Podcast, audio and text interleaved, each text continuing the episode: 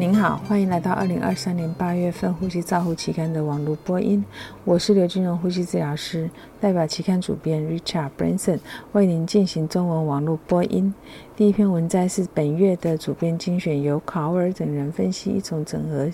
气管内管刮擦导管的密闭式抽痰系统的随机对照研究。作者将受试者随机分配至标准密闭式抽痰组，或使用一种一体式的管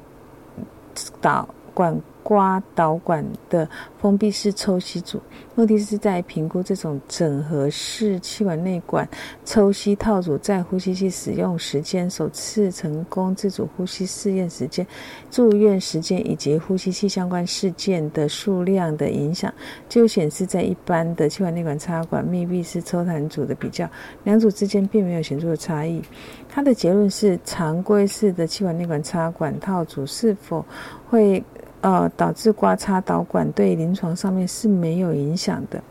皮奎托和贝拉在评论中表示，这种刮擦式的导管可能以这种疑似在疑似气管内管狭窄闭塞是有用的。他还指出，研究不足以测量呼吸相关肺炎发生的差异。第二篇文章是米勒等人发表呼吸治疗师执行气管插管的可行性试验研究。这种前瞻性的研究评估六百八十九起插管事件，总体成功率为九十八%，首次插管成功率为八十六%。他们发现三分之二的插在初次插管就使用引喉影像喉头镜的成功率会比较高，总体气道不良相关事件的发生率是九 percent，低动脉血氧饱和度发生率是十一 percent。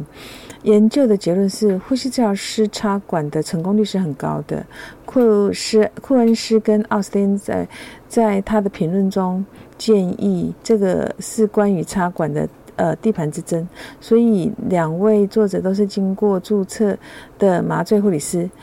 并且倡导这种最佳的时间的方法，对于护理品质进行监控。虽然喉镜目前都是医师在操作，但四气道专家还是必须保持这些指南技术设备的能力。第三篇文摘是由 Stoff 等人评估传统血氧计和两种穿戴式智慧型手表 SpO2 测量的结果的差异。他们总共比较了三十六名 COPD。病人受试者常规接受肺复原锻炼后的 SpO2 读数，结果显示测量的一致性并不佳，血氧饱和度低于正常值。所以他们的结论是，穿戴式的设备不不宜用于肺复原期间的氧饱和度的监测。那斯斯克特评论，理想的研究应该是比较那种动脉血氧饱和度。那跟穿戴血氧计的差别，但是这样子的侵入性的呃检查可能会受试者的意愿会降低。那所以他们对穿戴式在未来协助远程管理呼吸道疾病管理方面其实是有期望的。第四篇文摘是由法奇奥等人评估比利时。通辅助通气 PFV 在呼吸功预测拔管失败的功效。那在这是一个前瞻性的研究，重总共有六十一名受试者通过自主训练 SBT try，并且被 ICU 团队判定为准备好的拔管。的受试者，结果显示拔管失败率为十 percent，其中有一半受试者在拔管后需要额外的呼吸支持。拔管的受试者总呼吸功明显高于拔管成功者，所以研究的结论是，这种呃比例辅助通气模式 PAV 的模式下的总呼吸功是可以用来预测拔管是否失败。总呼吸功可以用来评估拔管的准备状况。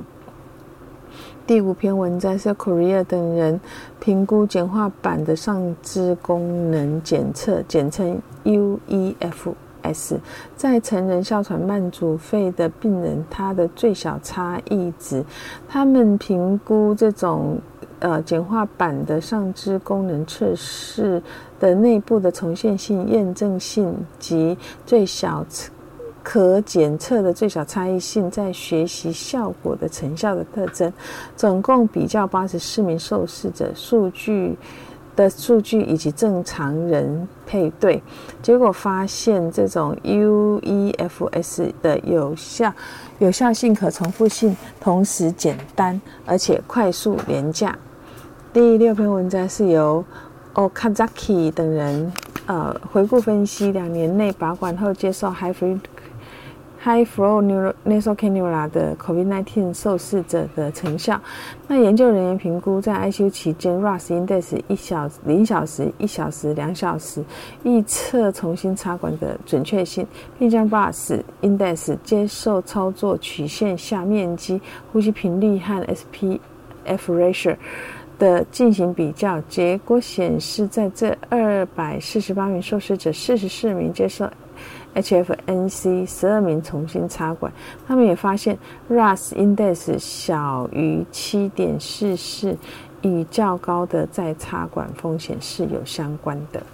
第七篇文章是由 Hashino 等人回顾评估一百七十名受肌肉松弛剂和俯卧位 COVID-19 患者在长期机械通气相关的因素。他们根据无机械通气的天数作为受试者进行分层，其中，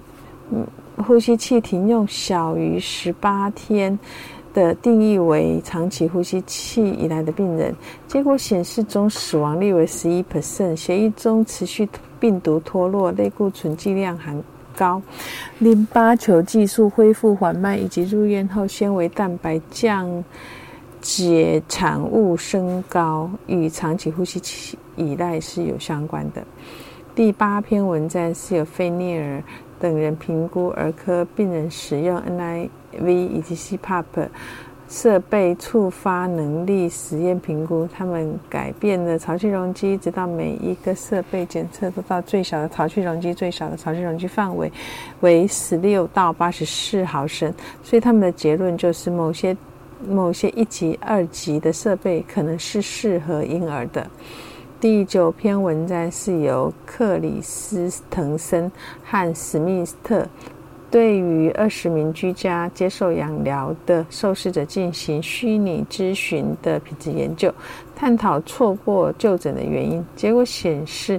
啊，定义了受试者反应的三个主题：局限性、脆弱性及独立和生活品质的个人策略。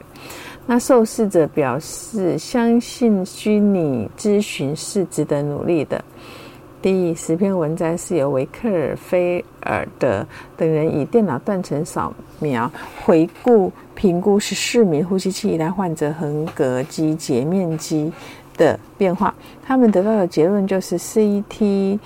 啊，电脑断层扫描胸部扫描对呼吸机横膈肌的截面积进行系列的分析，可用于评估通气受试者肌呼吸肌肉萎缩的情形。第十一篇文章是由威利斯等人进行呼吸照护研究调查的结果。那该调查在网上发布，共收到八十二份调查，有一半受访者表示接受了呃毕业后级别的呃研究培训。那研究发现，呼吸治疗师发展研究的主要障碍是缺乏安全的研究时间、参与的机会、培训部门的支持和指导。他们建议解决这些问题，以促进该专业的研究。第十二篇文章是由李曼斯等人所撰写的简短报告，描述气管切开或喉头镜检查后，患者使用三 D 列印重复使用时的交换器。作者在 COVID-19 短缺的期间发展了这个技术。第十三篇文章是由 Hansen f r e s h t i n 和阿克沃里。阿克里沃撰写 NIV 在神经肌肉疾病应用叙述性的评论。作者提供一种呃，提供了有关于接口设备监控的使用建议。第十四篇文章是由惠勒布洛克提供的 ECMO 一年回顾。他们回顾了二零二二年发表的呃 ECMO 受试者机械通气的管理、俯卧位、抗凝剂、出血并发症和神经系统结果的文献。第十五篇文摘是由呼吸照护研究和出版物一部分，呃的一部分，它包括了 Hans 博士呃概述的研究的过程，米勒提供的有关于呃启动启动研究过程的入门动物呃的入门读物，威利斯的回顾如何提出研究的问题。以上是二零二三年八月份《呼吸照护期刊》的中文网络播音，由中国医药大学附设医院呼吸治疗科刘志荣呼吸治疗师的翻译与播音，朱嘉诚呼吸治疗师的修稿与审稿。如果你想进一步的了解原文的内容或者是过去的议题，请上美国呼吸照护期刊网站 www。W 点 r c g o u r n a l 点 c o m，你也可以借由网络的订阅，自动收到未来的网络播音议题。谢谢您的参与，再见。